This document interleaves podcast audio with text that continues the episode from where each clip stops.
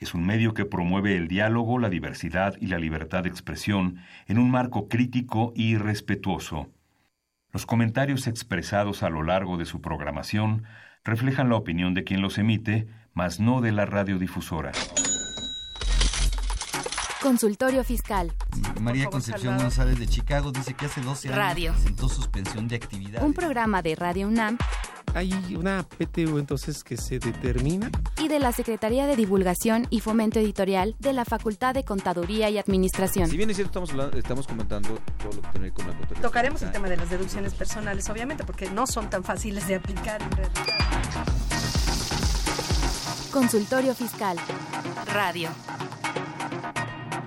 Muy buenas tardes, ¿cómo están ustedes? Los saluda Susana Mireles, profesora de la Facultad de Contaduría y Administración de la Universidad Nacional Autónoma de México. Y pues ya, apenas ayer concluimos con las declaraciones de personas físicas, toda vez que se extendió el plazo por 15 días más y bueno, todavía estuvimos sufriendo con el uso del nuevo formato, que, que sí, todavía no le hallábamos al 100%, pero ya estábamos este hasta que lo logramos, ¿no? Pero la verdad en general el- en general funcionó bien el sistema, pero sí obviamente como nuevo formato pues sí nos dio muchos dolores de, de cabeza. Pero pues bueno, ya que terminamos ahora con con las declaraciones y con eso de que aquí nunca se descansa, pues ahora vamos con el reparto de utilidades. Y pues para tratar este tema me acompaña uno de nuestros profesores, profesor de la Facultad de Contaduría y Administración del área fiscal particularmente. Él es el eh, contador público, licenciado en Contaduría y especialista fiscal Felipe Alfonso Galindo Guerrero. Bienvenido, Felipe. Muchas gracias. un gusto estar nuevamente en este espacio. Pues muchas gracias a ti por apoyarnos para la realización de este programa. Él es especialista fiscal por nuestra facultad, catedrático de la misma en el área fiscal y socio del despacho Homero Galindo Ramírez y Asociados. Eh, y pues ejerces tanto en auditoría como en fiscal, ¿no? En este caso. Eh, pues les recordamos que este es un programa en vivo.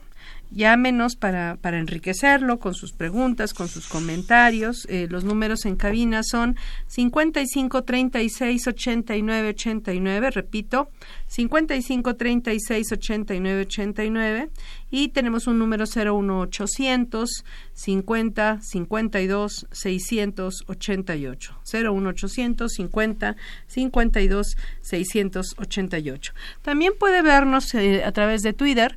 La dirección es arroba con su fiscal y pues como usted seguramente le interesa pues toda información de carácter fiscal le interesará escuchar la siguiente cápsula continúa con nosotros después de la misma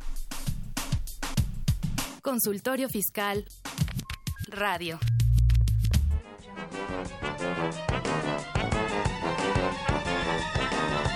Ahora, para presentar tu declaración, no necesitarás un contador. Necesitarás dos, tres, cuatro, cinco, siete.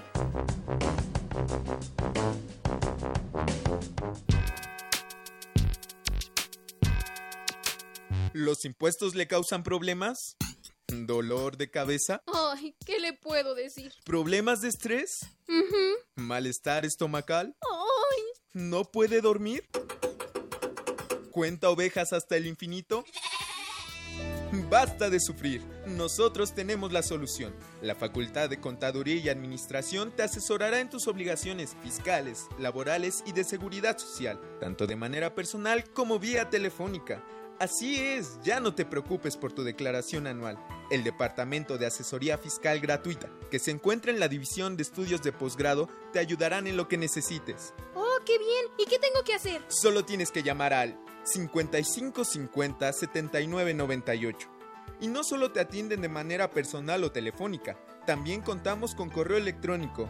Sí, escuchaste bien. Correo electrónico. Escribe a consultoriofiscal@fca.unam.mx. Con toda la ayuda que tendrás por parte de asesoría fiscal gratuita, tus malestares se irán al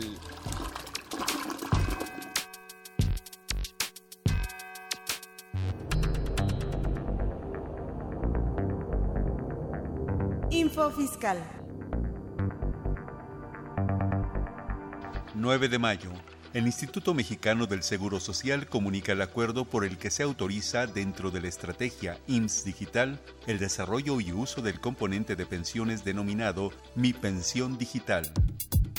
10 de mayo. El Servicio de Administración Tributaria SAT emite oficio mediante el cual comunica al listado de contribuyentes que promovieron algún medio de defensa en contra del oficio de presunción a que se refiere el artículo 69b, primer párrafo del Código Fiscal de la Federación, en contra de la resolución a que se refiere el tercer párrafo del mismo artículo. Una vez resuelto el mismo, se dejó insubsistente.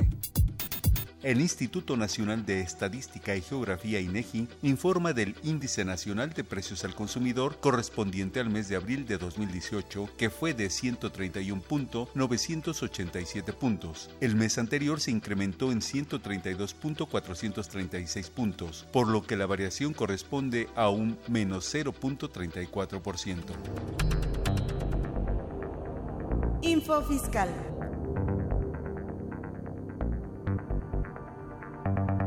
Ve y escúchanos por Twitter, arroba con su fiscal. Llámanos, nos interesa tu opinión. Teléfonos en cabina 5536 8989. Lada 01800 5052 688.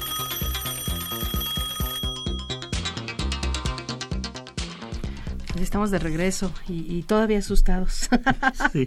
Después del sismo del día de hoy, todavía un poquito asustados, ¿no? Pero bueno, Fue ahí- más el aquí susto estamos. que lo que se sintió. ¿eh? Sí, yo, yo no lo sentí, oí eso sí la alarma sísmica, pero no no lo sentí, pero sí, sí, sí nos asustamos. Sí, ya, est- ya estamos apanicados. Sí, sí, sí. Pues bueno, vamos a empezar con el tema de la participación de, de utilidades. ¿De dónde nace esta obligación? Eh, que pues a muchos empresarios no les gusta, pero ahí está. Pero ahí Ajá. está y está... Está bien puesta. Está Ajá. bien puesta y en México es toda una institución el reparto de utilidades a los trabajadores, mejor conocida como PTU, pues data de dos siglos atrás, desde que, que se trató de, implementar. Realmente en la ley está desde la de 1917 y a partir de 1962 pues ya se empieza a aplicar eh, directamente, ¿no? Y entonces es un, un derecho constitucional que tienen los trabajadores a recibir una parte de las utilidades de, de las empresas. Entonces, desde ese punto de vista y, y- y, ah, eh, diciendo o comentando eh, el- la exposición de motivos o el por qué nació, pues se supone que este reparto de utilidades es para la mejor distribución de la riqueza, ¿no? Y para Que siempre estamos peleando con eso aquí en este país, ¿no? Porque precisamente hay mucha desigualdad, eso no ha logrado y pues sin embargo es una, una obligación, como bien lo dices, constitucional, no hay vuelta de hoja, ¿no? Tiene que y uno de sus propósitos precisamente es eso, ¿no? La mejor distribución de la riqueza entre que se reparta a la, a la población más desprotegida y obviamente se distribuya mejor, ¿no? ¿Qué dice la Constitución sobre esto? ¿Cuál, es, eh, ¿Cuál debe ser la base para el reparto de utilidades? Bueno, la base para Porque el hay reparto como varias utilidades, puede haber como distintas Sí, utilidades. claro, ¿no? hay utilidades contables, financieras, eh, para Fiscales. efectos fiscales, pero la base, según el artículo 123, que es donde nos marca la Constitución, eh, que el apartado A, porque el apartado B no tienen derecho, desgraciadamente, a este tipo de repartos, las empresas del apartado A, eh, sobre la, la base o la renta gravable eh, es la, sobre la renta gravable es donde se debe de repartir la utilidad. La renta gravable es donde se, la base donde se pagan los impuestos, el impuesto sobre la renta. Debería de ser también la misma base para la PTU, pero desgraciadamente no es así. Vamos a ver más adelante algunas diferencias, si quieres de una vez. Ajá. Pues sí, porque precisamente, digo, es- existe la obligación de, de participar a los trabajadores en las eh, que participen en las utilidades a, las, a cuya generación eh, eh, aportaron su trabajo y esa es la esa es la razón por la que se existe esta obligación. Pero sí, efectivamente, eh, la Constitución y la, la Ley Federal del Trabajo, porque es un deriva del, de este artículo Como ley 123, secundaria. ajá, de, de- de ahí sale la Ley Federal del Trabajo. Eh, se establece que la base debe ser la renta gravable para efectos de ISR, ¿no? ¿Y qué se entiende por renta gravable para efectos del ISR? Bu- Bueno, como renta gravable no hay un concepto igualito en la ley del ISR. Hay base gravable, hay ingresos gravables, pero renta gravable. Está el resultado tal, fiscal, por ejemplo, para las personas morales o el ingreso acumulable para, Para las, las personas físicas. físicas. Pero así como renta gravable Con como ese tal, un nombre, concepto no. igualito en la ley del impuesto sobre la renta no lo existe, ¿no? Y entonces algunas veces los tribunales han determinado que es la misma base para el impuesto sobre la renta, ¿no? Pero desgraciadamente tampoco es la misma base para el impuesto sobre la renta, hay, hay algunas diferencias.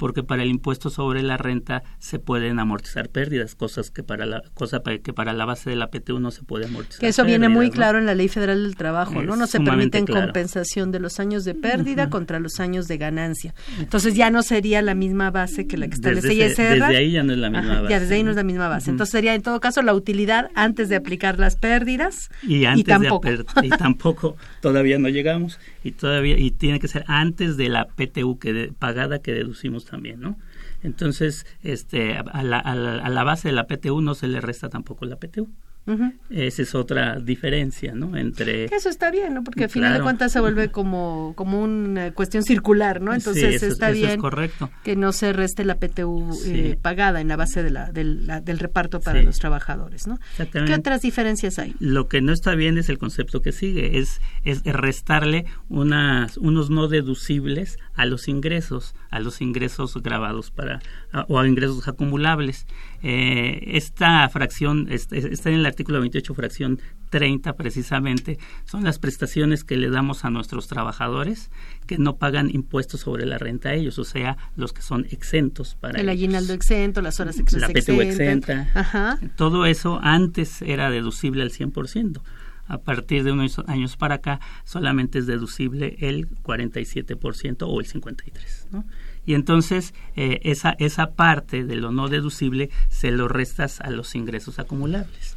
Eh, me imagino que eh, los legisladores quisieron compensar el que como ya no van a ser deducible el 100% de estas prestaciones las empresas, dijeron, bueno, y aparte también vas a pagar más PTU, bueno, pues por la PTU ya con esta situación mm, no vas a pagar más PTU, ¿no? Entonces le bajaron todavía la base, o sea, el- por ejemplo, si el, el- el patrón tiene una utilidad, un ingresos un millón, deducciones 700, eh, PTU pagada, eh, bueno, eh, ingresos un millón, eh, deducciones 700, hay una diferencia de 300. Sí. Vamos a poner que de PTU pagada tienen 50, entonces les queda una utilidad de 250. Sí. Esa no es la base para la PTU Esa porque eh, ahí está restada la PTU pagada. Ajá. Hasta ahí diríamos que en principio serían los 300. Correcto. Eso coincidiría más o menos con lo que establece la Constitución y la Ley Más Federal menos, del Trabajo. Exactamente. Pero tampoco, quedó- tampoco quedó así, porque a esos 300 hay que quitarle algo que los patrones en su base de ISR no pudieron restar, que sería una parte de los ingresos exentos de los trabajadores que no fueron deducibles. ¿no? Exactamente. ¿Qué parte es esa? ¿Cuál- ¿Qué porcentaje? Es el 47% O el o el 53. 53%, dependiendo cada empresa. O sea, ¿no? de todas las prestaciones exentas que reciben los trabajadores, a pesar de que el patrón se las Pero paga y son un gasto y demás, no las puede restar al 100% de sus, del patrón de sus ingresos para determinar la utilidad para ISR. Así es. Nada más puede restar entre o un 47 o un, O un 53. 53, ¿De qué depende eso? De que se porte bien con los trabajadores. de eso depende. A ver, ¿cómo está eso? Sí, porque entonces pensarían los, los patrones, bueno, entonces no le doy prestación, este tipo de prestaciones y se las quito. Si a mí me va a costar más impuesto, pues mejor no se las doy. Y entonces para que no pase este efecto, te dice, bueno, te voy a ayudar en lugar de que sea el 47, va a ser el 53 si no le quitas esas prestaciones que ya les habías dado. Si O sea, no si se las mantienes las mismas del año Si pasado. mantienes las mismas del año pasado. Ah, ya. Y eso es portarse bien. Eso es portarse a los trabajadores, bueno. Oye, pero dado que esta disposición es una disposición que viene en la ley del ISR, que ya dijimos esto de que, de que eso sí se resta para el reparto de utilidades y no se resta para la utilidad de los, para, la- para determinar la base del ISR de los, de los patrones. Mm. Dado que ahí est- existe esta diferencia entre estos dos conceptos y la Constitución establece otra cosa, Mm. que no podrían los trabajadores impugnar esa parte. Claro, sería como en algún tiempo eh, se decretó la inconstitucionalidad de aquel artículo que hablaba de la PTU. 16 de la ley vieja. 16 de la ley vieja, donde obviamente no nada más había esta diferencia, había muchas diferencias entre ingresos y deducciones que no eran iguales al ISR, ¿no? Entonces, eh, si tú invocabas la inconstitucionalidad, podías eh, hacer tu reparto de utilidades de acuerdo a lo que dice la Constitución y no de acuerdo a lo que decía la ley del ISR. Algo parecido pudiera ser, ¿no?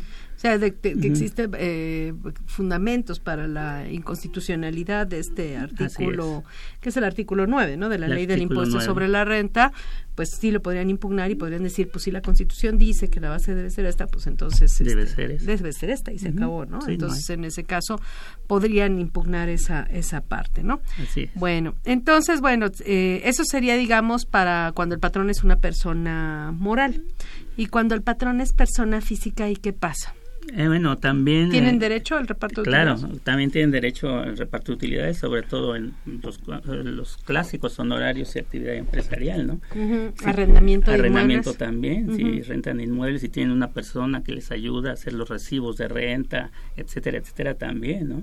Eh, e inclusive más allá, eh, la, la ley federal del trabajo menciona que está topado un salario mínimo en unos casos de personas que cobran Un salario eh, mensual, ¿no? préstamos, de un, perdón, un salario, un salario mensual de ellos que cobran préstamos o intereses de esos préstamos, ¿no? Igual en la renta, ¿no? De Igual en la renta y en, igual, igual En en, servicios, en eh, servicios pro- personales o profesionales, ¿no? Ajá. Bueno, entonces, este, también las personas físicas patrones tienen que la obligación de pagar Ah, PTU. así es. Ajá. Habrá límites que aplican no nada más a personas físicas, sino también a personas morales.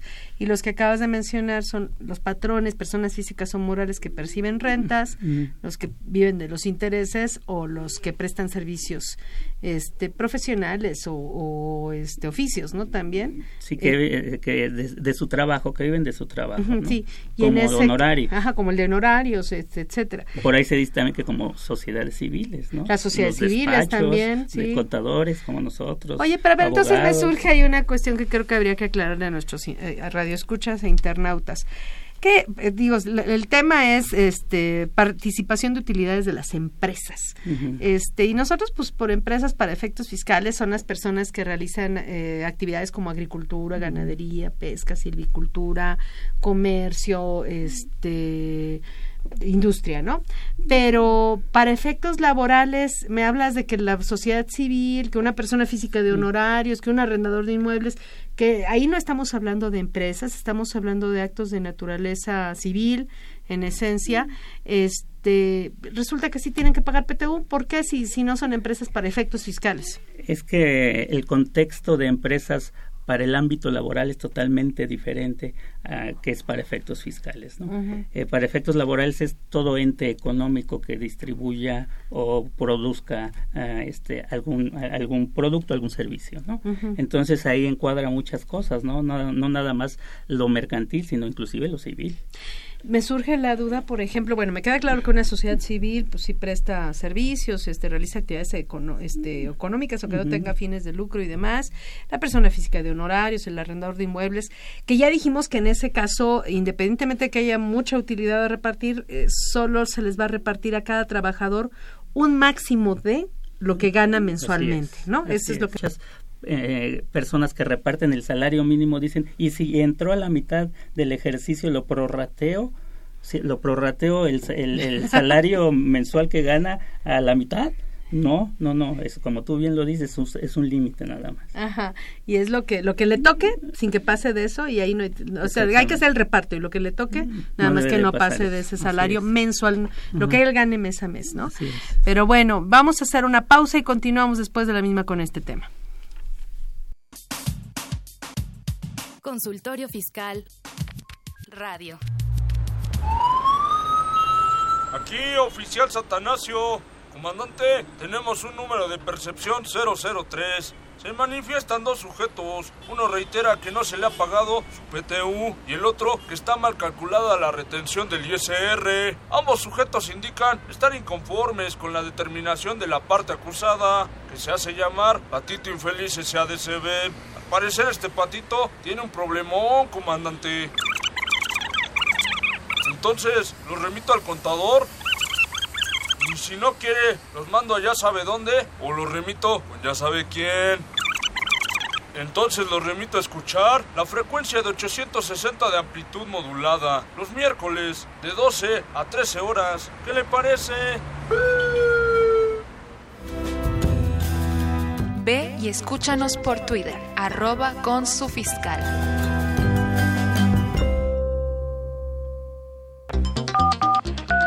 Llámanos, nos interesa tu opinión. Teléfonos en cabina 5536 8989. Lada 01800 5052 688.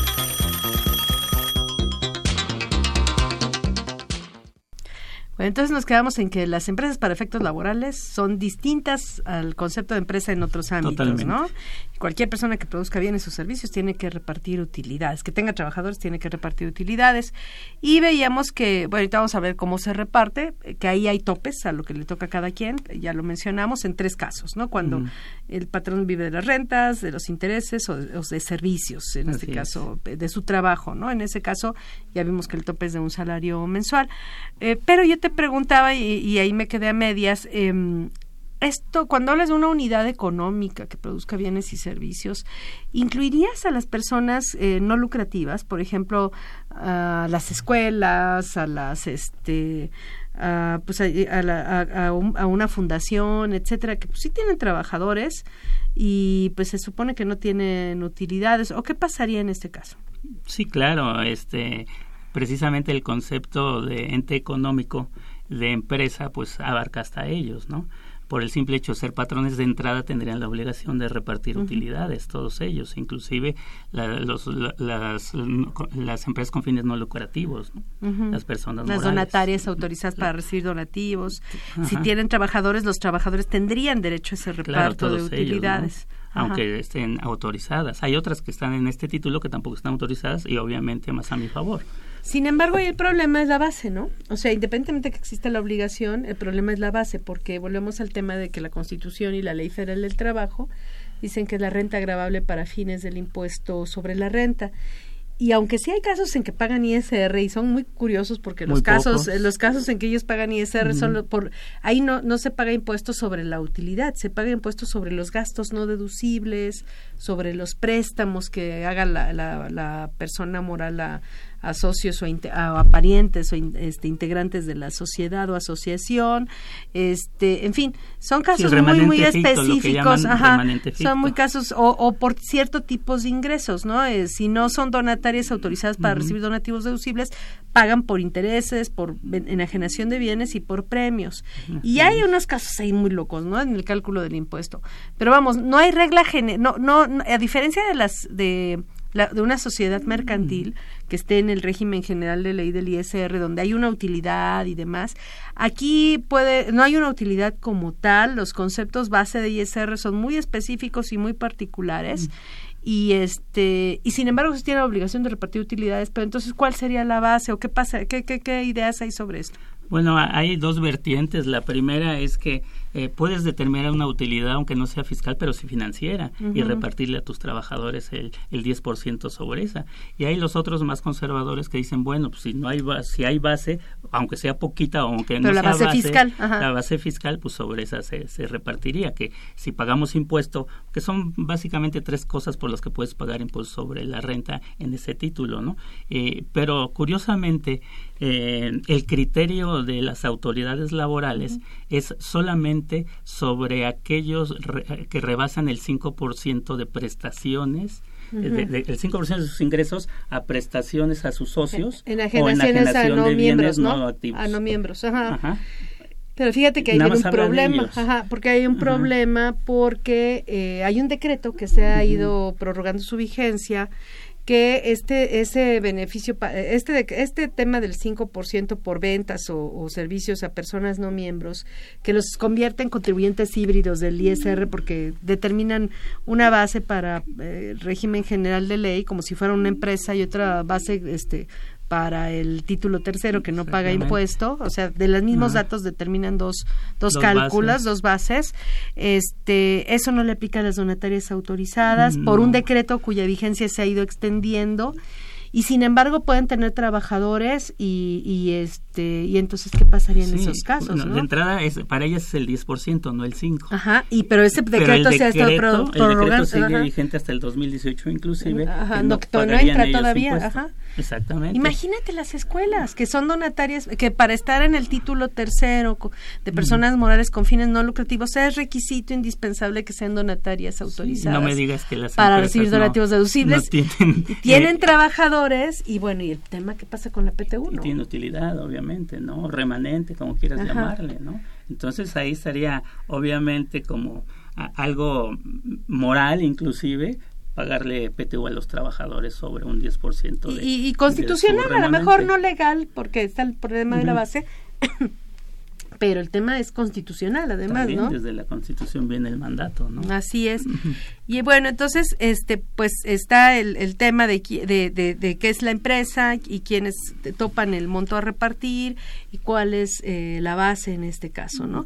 Eh, pero yo te preguntaría en este caso, bueno, si hay alguna persona que siendo patrón no esté obligado a repartir utilidades, ¿cuáles serían esos supuestos que Sí, existirían primero, en su caso? el primero ya lo comenté, es el apartado B del 123 constitucional, que viene siendo el pat- patrón gobierno. ¿no? Sus diferentes niveles. Sus diferentes niveles. Eh, federación, no- estados o municipios. Sí, Ajá. a ellos no les aplica el, el- reparto de utilidades, em- empezando por ahí. Pero hay otros que de entrada sí pareciera que sí, pero la propia ley los exime y la Constitución también. Por ejemplo, aquellas empresas que por su inicio de actividades, solamente porque iniciaron sus actividades por el primer año, no estarían obligados a repartir. que ese es un tema también. Es que aquí parece que no podemos avanzar con Sí. nada porque siempre tenemos dudas. Ajá. La Ley Federal del Trabajo dice que no se están obligados al reparto de utilidades, como bien lo mencionas, las empresas que inician actividades por el primer año de funcionamiento. Es. Si estamos hablando de que una empresa, una sociedad mercantil eh, que inmediatamente contrata trabajadores, se constituye y empieza a operar el primero de julio de 2018, su primer año de funcionamiento sería del primero de julio de 2018 al 30 de julio, junio de 2019. Por ese periodo no tendría obligación de repartir utilidades. Sin embargo, eh, tanto la Constitución como la Ley Federal del Trabajo nos, nos remiten a conceptos fiscales, o sea, de. La base para la PTU, ya lo dijiste, la renta Ujú. gravable para fines del ISR. Y ahí se maneja otro concepto que no es el de año, ahí se maneja el concepto de ejercicio fiscal. Así Y es. el tema de eh, un ejercicio para una empresa que se constituyó el primero de julio, el primer ejercicio sería el primero de julio al 31 de diciembre. Sí, nada más por ese. Entonces, ¿qué hacemos? Sí, pues, nada más porque si nos vamos al otro ejercicio no podríamos partir la utilidad de seis meses si pues si causa PTU o si le damos PTU y los otros seis meses no. ¿Por qué? Porque la utilidad se ve hasta el ejercicio se terminado. calcula por ¿no? ejercicios Sí, completos. antes no se puede. Sin embargo, fíjate que hace años, no sé ahorita qué, qué criterio tengan las autoridades fiscales, este consi- eh, re- recordemos que si un trabajador no está este, de acuerdo en la forma y el cálculo del reparto, ¿con quién se queja? con el SAT. Con el SAT. Y el SAT, con la, la nueva Ley Federal del Trabajo, la de 2012, está obligado a emitir una resolución sobre la queja del trabajador. O sea, Antes tiene que eso. ejercer sus facultades forzosamente, ¿no?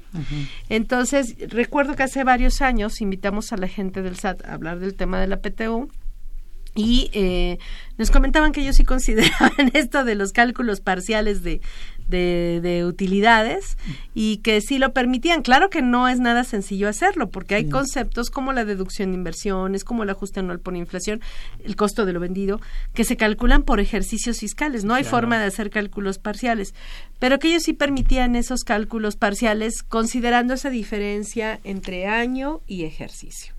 Pues solamente los del RIF pudieran quizá, ¿no? Que son bimestrales. No, ahí sí se las ingeniaban para sacar una base parcial, este, aún en personas morales o en personas físicas con actividades empresariales, atendiendo a que la Constitución y la Ley Federal del Trabajo efectivamente se refieren a un año y no a un ejercicio. Claro, inclusive cuando las empresas quieren dar eh, anticipos a cuentas de, de utilidades, o de PTU, pues cuáles utilidades no sabemos si va a haber. Así es. Hasta que termine el No ejercicio. son utilidades, No son sabrá Dios que son, pero no son utilidades. Exactamente, jurídicamente no existiría el término.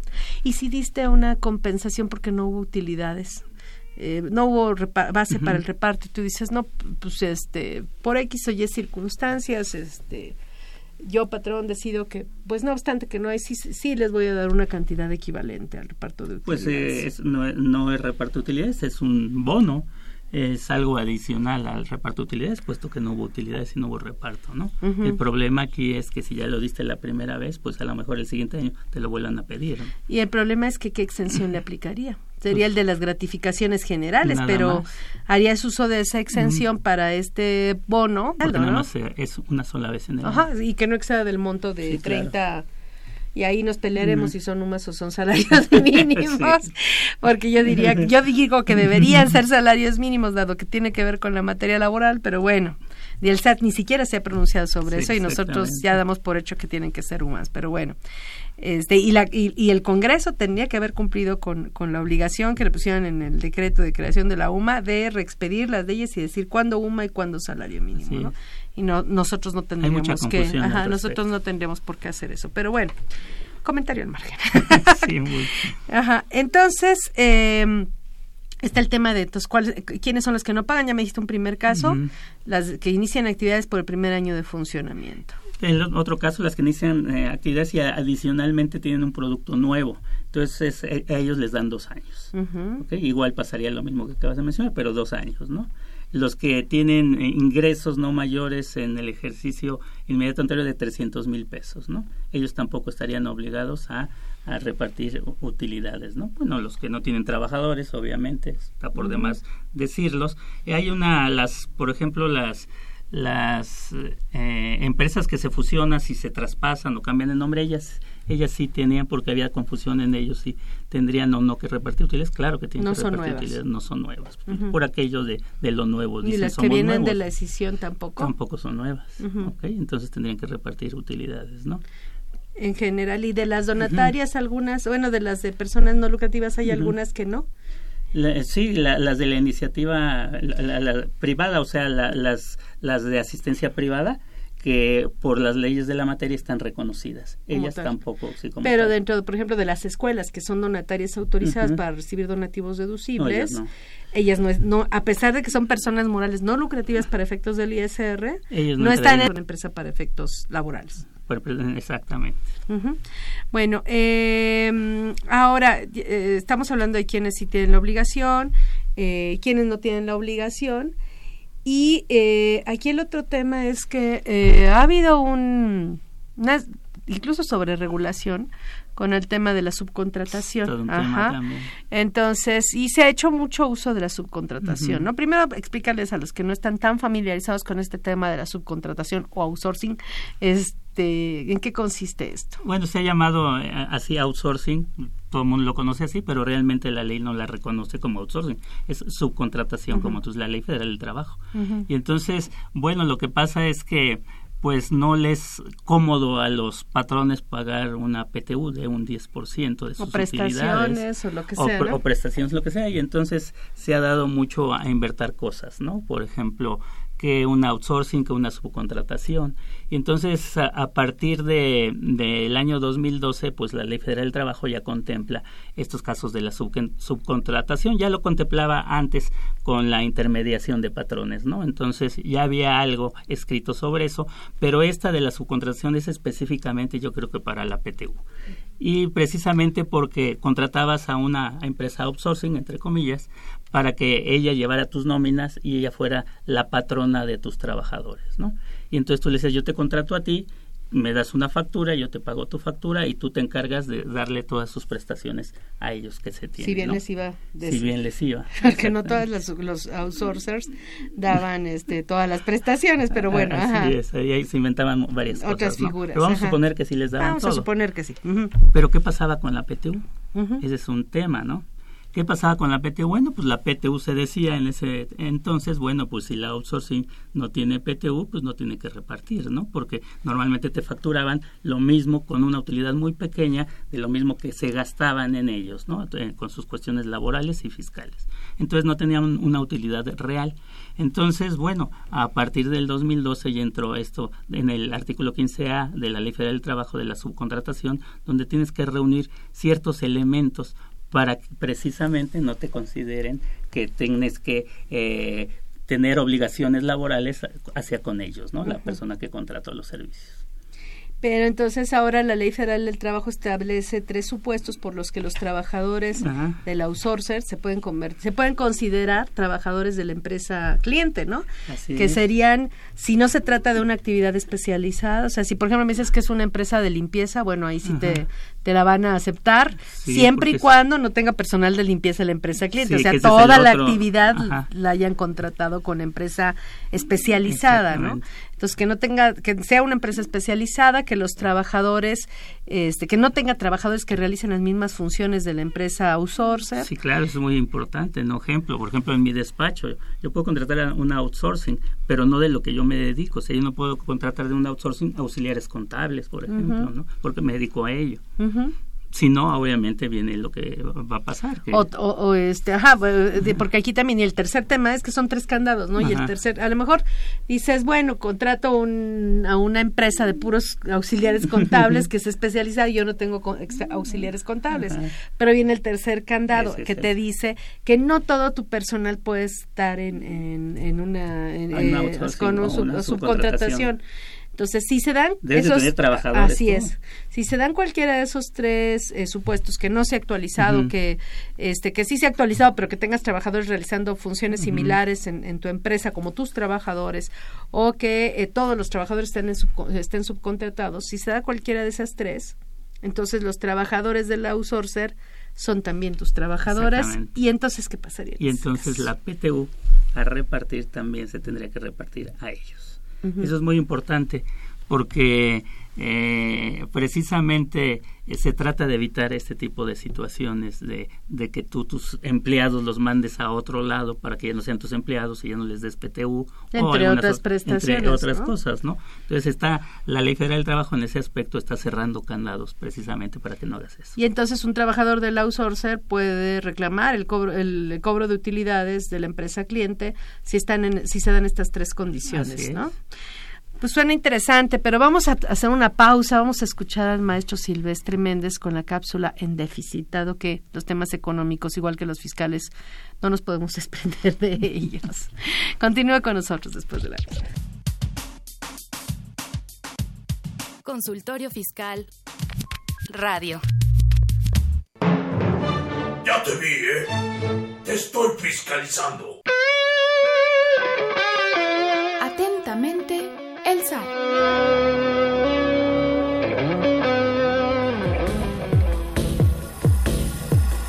Silvestre Méndez.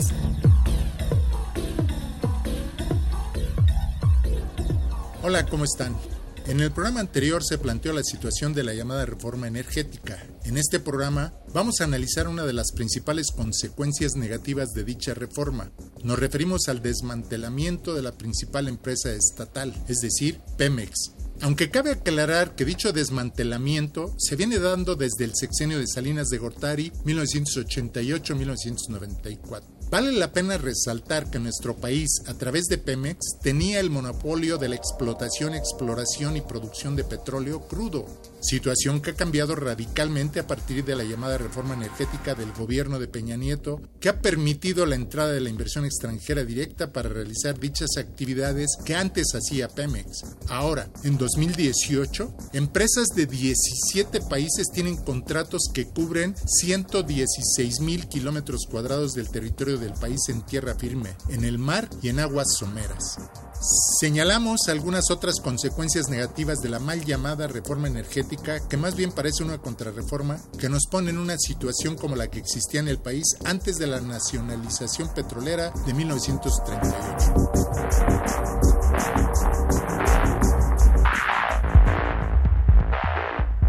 Los principales recursos petroleros del país se encuentran en manos de empresas extranjeras como British Petroleum, BP, Shell, Chevron, Petrobras, Ecopetrol, Petronas, Petrochina, la empresa nacional iraní de petróleo, Cuba Petróleo, Petróleos de Venezuela, entre otras. Las seis principales refinerías del país, Cadereyta, Ciudad Madero, Salina Cruz, Tula, Lázaro Cárdenas y Minatitlán, funcionan a menos del 50% de su capacidad instalada se están dejando de producir refinados. Ahora el principal negocio de algunos contratistas privados ligados a gente del gobierno es la importación de gasolinas. De acuerdo con la Auditoría Superior de la Federación, en 2016 Pemex solo producía el 37.7% de la demanda nacional de gasolinas, el 55.9% de diésel y el resto lo importaba. La prometida disminución del precio de las gasolinas no ha ocurrido como prometieron al realizar la reforma energética. Día con día vemos los incrementos de los precios de las gasolinas, aunque participen muchas empresas que supuestamente iban a competir entre sí, lo cual beneficiaría a los consumidores, cosa que no ha sucedido. La contrarreforma energética ha permitido la liberalización de los precios de la gasolina, el gas y la energía eléctrica, lo cual se ha traducido en la práctica en aumento sostenido de precios. El ejemplo de la gasolina es preocupante. En algunos meses hemos visto el incremento de la magna de 13 pesos a más de 18 el litro, lo cual ha provocado aumento de precios en muchos productos, otra vez esté presente el fantasma de la inflación. Los empresarios transnacionales que han invertido en actividades energéticas del país han aprovechado la infraestructura que se construyó a lo largo de los años con presupuesto público sin que les cueste. Además, Muchos ductos y tramos de construcción han pasado a manos de dichas empresas que se han beneficiado debido a que el gobierno las ha malbaratado vendiéndolas a precios muy bajos. Las rondas, como las llama el gobierno, continúan, lo cual significa que seguirá la apropiación de la riqueza energética por parte de las empresas transnacionales, las cuales continúan explotando para su beneficio los recursos petroleros del país. De seguir las cosas como están hasta ahora, el potencial energético del país pasará a manos extranjeras. Nada será nuestro. Es necesario revertir el saqueo. En los próximos programas haremos un balance de los resultados económicos de este sexenio. Muchas gracias.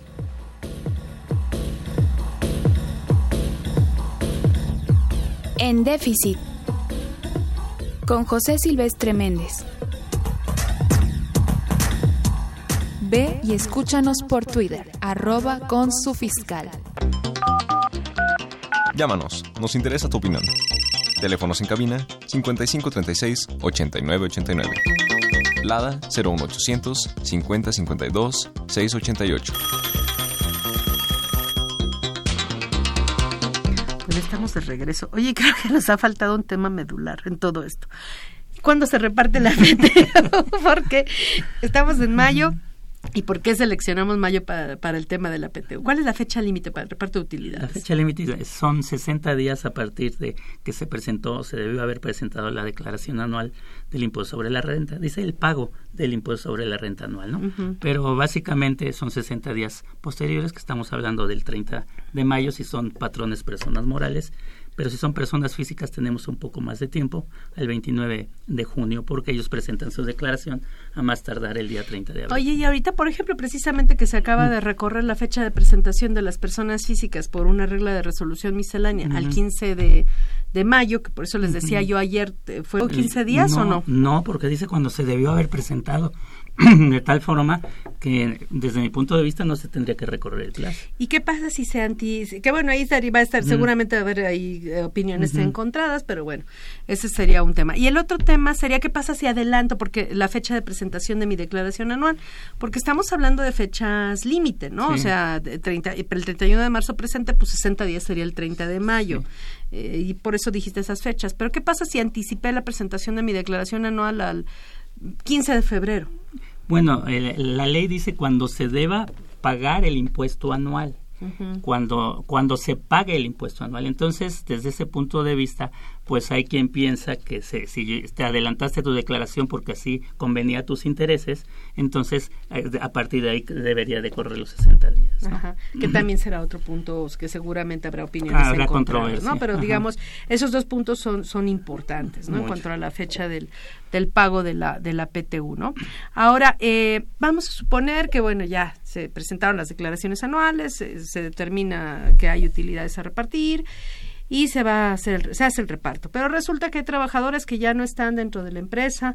Comentabas tú en, en, la en la pausa durante la pausa que puede haber personas que están incapacitadas no el tema de las personas por ejemplo que están sujetas a una incapacidad por maternidad etcétera y que por x o y circunstancia no llegan a cobrar su su PTU no en ese caso qué pasaría pierden el derecho si no se presentan el 30 de mayo a cobrar su PTU o qué pasa en ese caso no tienen un plazo para y una prescripción esa prescripción es, es, un año a partir del día siguiente de que vence el plazo para repartir estas utilidades. Entonces tienen un año completito para poderlas eh, ir a pedir, a reclamar a sus trabajos, a sus patrones. Aun cuando ya no estén dentro de la empresa. Aun cuando ya no estén dentro de a la ver, empresa. A ver, ejemplo, para ponerle fecha y todo.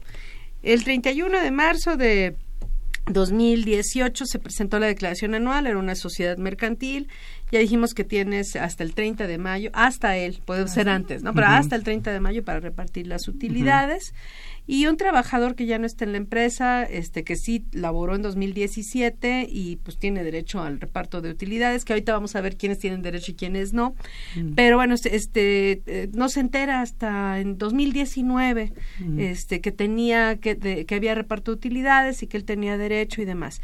Entonces dices, bueno, la fecha límite para el reparto de utilidades fue el 30 de mayo. Y él tiene un año ese, esas utilidades. Entonces quiere decir que su él todavía puede llegar el 30 de mayo de 2019 a reclamar su PTU del 2017 A exigirla, claro que sí. y se la tendrían que pagar. Así O es. sea, la fecha límite para el cobro de, por parte de un trabajador para cobrar sus utilidades, en este caso, por ejemplo, el 2017, sería hasta el 30 de mayo del 2019. Así es.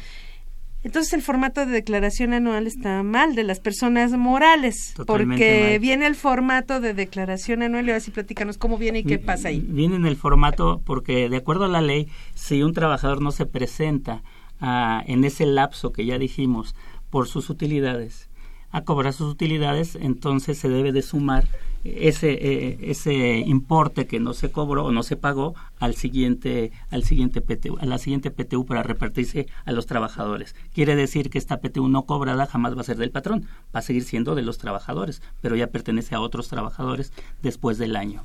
Que es prescriptible el derecho para el trabajador en lo individual, pero imprescriptible la obligación para, el, para la empresa. Sí, ahí no, ahí, ahí no prescribe porque se lo sumas a los demás. ¿no? Pero entonces el formato, ¿por qué estaría mal? El formato de Porque el declaración formato anual. de la declaración dice que pongas la PTU generada eh, durante el ejercicio y aparte te dice la PTU no cobrada del ejercicio inmediato anterior.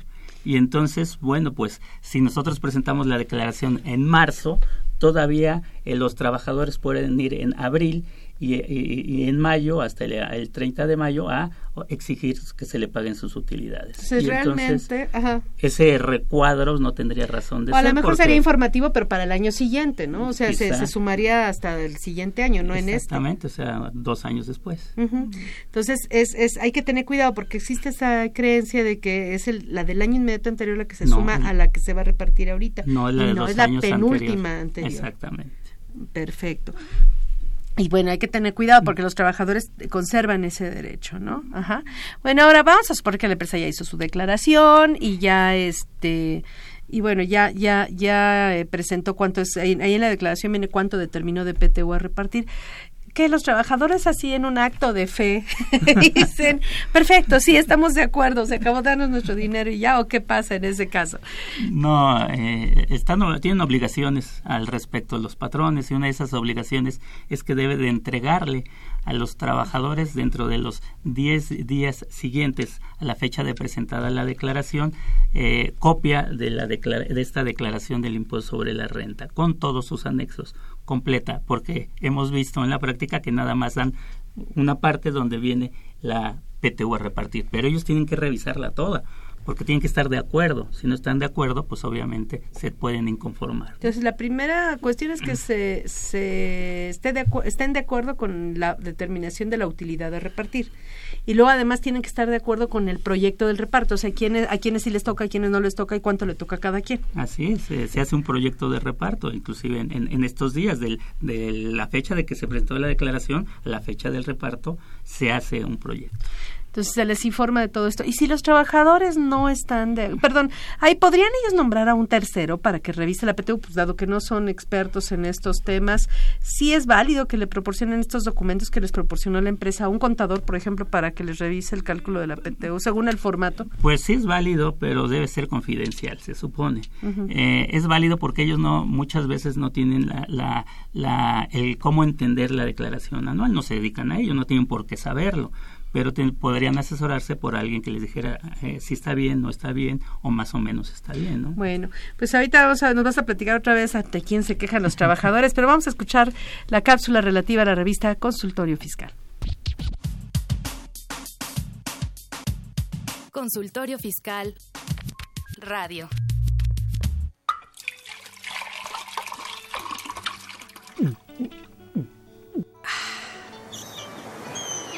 Refresca tus ideas. Consultorio Fiscal 100% UNAM.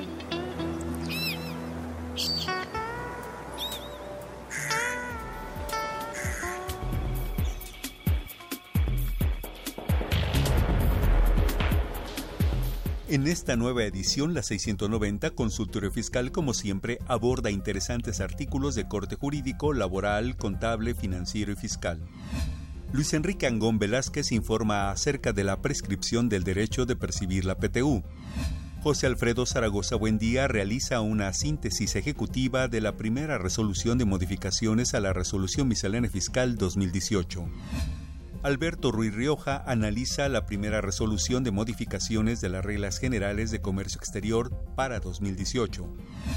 Pablo Gaitán Ángeles estudia el entorno legal y fiscal de las pyme. Estos y otros temas de gran interés se presentan en el número 690 de Consultorio Fiscal.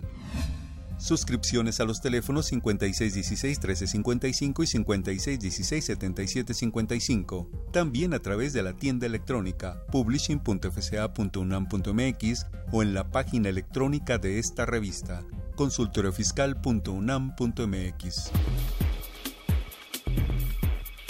Ve y escúchanos por Twitter, arroba con su fiscal.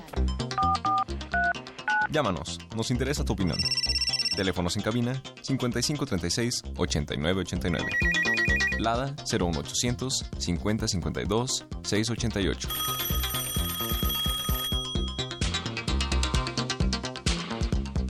Estamos de regreso y bueno, eh, platicábamos ya en algún momento, pero yo creo que conviene repetirlo, que si el- los trabajadores no están de acuerdo con, ya sea con el proyecto de reparto o la base o la utilidad a repartir, ¿con quién se quejan? Con el SAT. Oh, Dios mío. Sí. Entonces, si no, si el patrón no le, no, no le preocupa este eh, los trabajadores, pues tendría que preocuparse por la autoridad fiscal. Sí, porque al ejercer sus, sus, sus funciones el SAT, pues te revisa que estés pagando, que esté bien la base del, de la PTU y como va junto con pegada con la base del ISR, pues de ahí, de ahí se agarra para revisar todo. Y puede llegar después a revisar otras cosas, ¿no? Emitir una nueva orden de visita que se derive precisamente de la revisión Sí. de la base para la PTU. Entonces, hay que tener cuidado porque además la queja implica que necesariamente va a haber acción de la autoridad, Sí, porque tiene que haber respuesta de la autoridad. Forzosamente. Sí. Y bueno, en la página del SAT están los números para que los trabajadores ejerzan este derecho, ¿no? Sí, claro. Bueno, entonces eh, están, eh, el- vamos a poner que si están de acuerdo y con la cantidad de repartir, ¿quiénes tienen derecho al reparto? Porque a lo mejor puede algún trabajador, puede ser que algún trabajador diga yo, ¿por qué no? ¿Quiénes sí y quiénes no de los trabajadores tienen derecho al, al reparto de utilidades? En general tienen derecho todos los trabajadores eh, que laboraron, aunque sea un día en la empresa, el ejercicio fiscal, a excepción de los trabajadores eventuales, que esos sí tienen que ser por lo menos 60 días, ¿no? Ujú. Pero los que no tendrían derecho son los directores, los gerentes eh, Generales. generales, los administradores, ellos no tendrían derecho a llevarse PTU. Me imagino que los legisladores pensaron en que ellos ganan mucho y se iban a llevar la mayor parte de la PTU, por eso ellos no tendrían derecho a este reparto. Todos los demás sí tendrían. Hay una limitante en, en, en el pago de la PTU a los de confianza, habla, habla este, la ley federal del trabajo de, lo- de los de confianza no pueden llevarse más del 20% de lo que gana el trabajador de más alto nivel sindicalizado. Si no hay sindicato, pues del que más gana, ¿no? Ujú. Bueno, entonces, pero sí tienen derecho los de confianza al Sí cobro tienen de derecho, PTU. sí Ajá. tienen derecho los de bueno, desconfianza. ahora, entonces, este, se hace un proyecto de reparto. Digamos que la PTU se parte en dos. Ajá. para repartir. Para repartirla, ya, ya, que lo, ya lo que se va a repartir se, se separa en dos cantidades iguales. Y una, la mitad se va a repartir con base en los días laborados y la otra mitad se va a repartir con base en los sueldos de vengados, ¿no? Así es. Y, eh, o sea, que gana, en teoría, gana más PTU quien labora más días y gana más PTU también quien gana más en principio, ¿no? Así Pero es. dices que hay un tope, para hablando del monto del salario que se considera, Sí, hay un tope. que es el que acabas de El que mencionar. acabo de mencionar. Y, y también eh, recordar que se parte en dos esta PTU. El 50% que gana cada trabajador por PTU va a ser de acuerdo a su sueldo y el otro 50% es por los días que fue a laborar. Pero no olvidar que hay algo que se considera servicio activo que siguen co- contando los días y sigue contando su, su sueldo, eh, aunque no haya ido a trabajar. Eso es básicamente sobre las madres trabajadoras que, que dieron, eh, que tuvieron este un bebé. Ellos tienen eh, incapacidad por los días anteriores y por los días posteriores al parto. Entonces, esos días no van a trabajar, pero para efectos del EPTU sí se les debe considerar. Tampoco se les paga, tampoco se les paga a la empresa. Esto es muy importante porque hay muchos errores en, en este tipo de las empresas. La empresa no les paga, pero sí, hay, eh, sí les paga el Seguro Social su incapacidad al 100%, pero se debe considerar ese salario completo como si lo hubieran, como ganado. Si lo hubieran ganado cosa que muchas veces no hacemos porque ¿qué hacen los contadores en la empresa? Le piden al Denomis, oye, dime cuánto ganó en total su, por sueldos los, los trabajadores. Y entonces, como obviamente no hubo un sueldo como tal en esos días de incapacidad de la madre trabajadora, entonces quedaría más abajo de, en su reparto de utilidades si no se hace correctamente. Y es un cálculo indebido, en realidad. Es un cálculo indebido, También los trabajadores que están sujetos a un que están incapacitados por un riesgo de trabajo, ¿no? También a ellos les aplica por una incapacidad temporal. A ellos por esos días pasa exactamente lo mismo que acabo de decir para las madres trabajadoras. Se le debe de computar sus días como trabajados eh, y también se le debe considerar su sueldo como pagado. Perfecto. Entonces, bueno, entonces hay, eh, aquí gana más quien, quien trabaja más y quien eh, y bueno, con estos limitantes de los montos de los sueldos, ¿no? Entonces se determina cuánto le toca a cada quien. Sí. ¿Cuánto está exento? Porque hay una parte que no paga impuestos sobre la renta, sobre lo que va a cobrar cada trabajador de PTU. ¿Cuánto está exento de, de, de en este caso? Son 15 veces el salario mínimo o 15 UMAS, de acuerdo a lo que acabamos de platicar. Que la UMA es más baja, entonces el problema es que la exención sería menor eh, al aplicar UMAS y bueno, ahí hay todo un debate sobre eso, ¿no? Exactamente. Ajá. Entonces esos esos 15 15 veces las, la UMA quedaría exento. Por lo que rebasa estas 15 veces la UMA, pues el trabajador quedaría grabada su PTU y pagaría impuestos. Y para el cálculo del impuesto hay dos procedimientos también, Sí, ¿no? es muy importante también esto porque el, hay un procedimiento normal que es sumarle a su sueldo mensual mes, este, la PTU Grabada. eh, grabada y se calcule el impuesto, pero obviamente no podríamos aplicarle, sale una- un impuesto muy alto porque le estamos aplicando una tarifa mensual a un ingreso que se ganó por todo un año, que es la PTU. Entonces no sería congruente. Entonces hay un proceso alterno en el reglamento de la ley del impuesto sobre la renta, donde aplicando este, este procedimiento te sale un impuesto más apegado a la realidad y obviamente eh, eh, beneficia a los trabajadores. Entonces, sí es recomendable, muy recomendable que los, los Patrones. contadores, los patrones, los eh, de recursos humanos hagan este cálculo alterno porque beneficia mucho Y al que, y trabajador. que tome el que le beneficie más, cualquiera de los dos, el que le aplique mejor, este, sea mejor para un trabajador, que para un trabajador puede ser uno y para otro trabajador puede ser otro, y es correcto. Así es, no pasa, y así debe ser. Y así de ser, que ahí creo que uno de los errores más comunes que se cometen en el cálculo de este impuesto en forma alternativa es el procedimiento más o menos lo que dice es que la PTU este, grabada la divides entre los días del año, de entre 365 y se, se, le, se le suma una parte mensual al salario se aplica la, la, la tarifa y luego se compara contra lo que se le aplica mes a mes y ahí es donde está el error porque muchas veces toman en cuenta el juego del subsidio para el empleo lo cual eh, no creo que tenga ningún sustento legal. Sí, Debería ser únicamente No sería tarifas. el Ajá, subsidio. na- el subsidio quedaría fuera de, Sí, de todo correcto. este cálculo. ¿no? Pero bueno, pues se nos acabó el tiempo. Te agradecemos nuevamente que nos Muy hayas rápido. apoyado sí para la realización de este programa y pues esperamos que en, en- en el futuro nos acompañes nuevamente dado que pues eres una persona con mucha experiencia y que además sí, con todo gusto. profesor. Pues muchas gracias a nuestros radioescuchas. Eh, los invitamos a que nos sintonicen la siguiente semana con el tema Sistema de Publicaciones Mercantiles y sus efectos fiscales.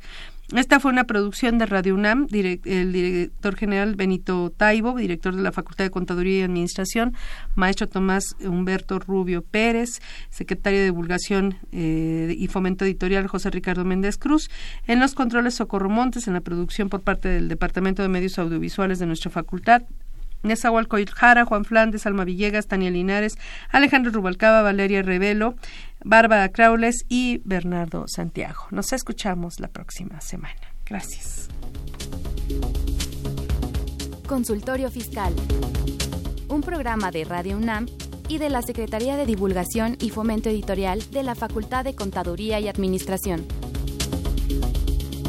Consultorio Fiscal Radio.